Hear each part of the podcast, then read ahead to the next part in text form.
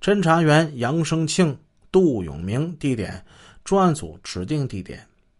从笔录上记载的内容来看，李文浩见到这件衣服，似乎显得是有些激动的。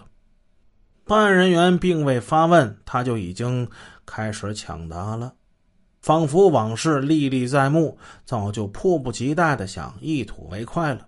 但是蹊跷的是，在这段激动的抢答之中，李文浩并未提及这件衣服的颜色。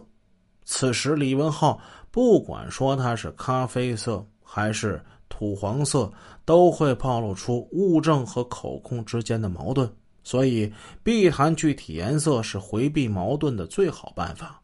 从一件血衣不断变换的颜色，我发现了李文浩的视觉缺陷，他是生理性色盲，而参与办案的某些公安人员所患的却是非生理性色盲。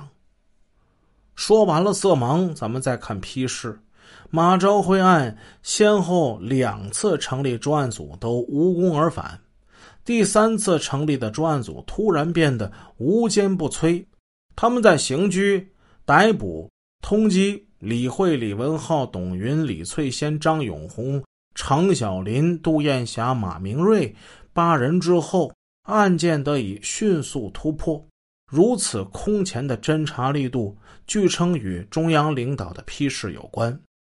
在《知音》杂志、《山西晚报》对案件的公开报道，以及专案组的侦查终结报告中，都明显提到，身为义城县人大副主任的李毅，因为儿子惨死而四处上访。二零零五年九月，时任全国人大常委会委员长吴邦国在李毅的控诉材料上做了亲笔批示。山西省公安厅迅即组成阵容空前的专案组，这起被无数人认为破获无望的案件第四次启动程序。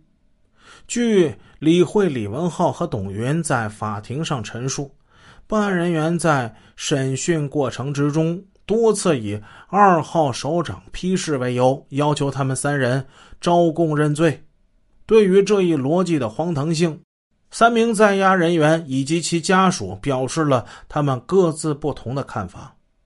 我曾亲眼目睹李文浩的母亲在第三次一审开庭前，在临汾中院等待庭审的休息室里大声哭诉。他说：“就是吴邦国签字，也是叫你找凶手啊，不是叫你把好人给冤枉了。”你就是把李文浩给杀了，这个案子还是破不了啊！你也没给马朝辉讨来公道，是不是？我同意这位母亲的观点，同时我希望知道，到底谁看过了这个批示？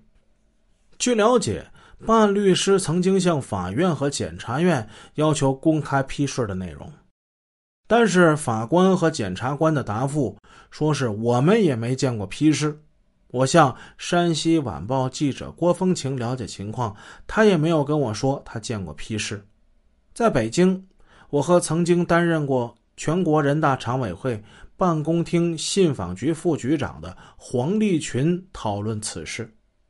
他说，领导人批示并不在法定公开的信息之列，根本无法通过法律手续去查询。此外，凭他的经验。委员长作为党和国家领导人，总是对一类或一系列较为典型的案件进行原则性的批示，提醒有关部门认真对待，加以重视，并不会对个别案例进行具体的批示。其后，通过有关渠道查询，被害人马朝辉的母亲李毅。确实于二零零五年九月六日在全国人大信访局有过信访登记，并且递交材料反映山西省的公安机关不作为，使其子被杀一案迟迟没有结果。时任全国人大信访局的另一位副局长贾若玉告诉我，他并未在二零零五年登记造册和备案的文件之中。发现有领导针对马昭辉案有过具体的批示。二零一四年春天，我再次来到义城，希望和李毅见面。但他和老伴儿以不在临汾为由，拒绝了我的请求。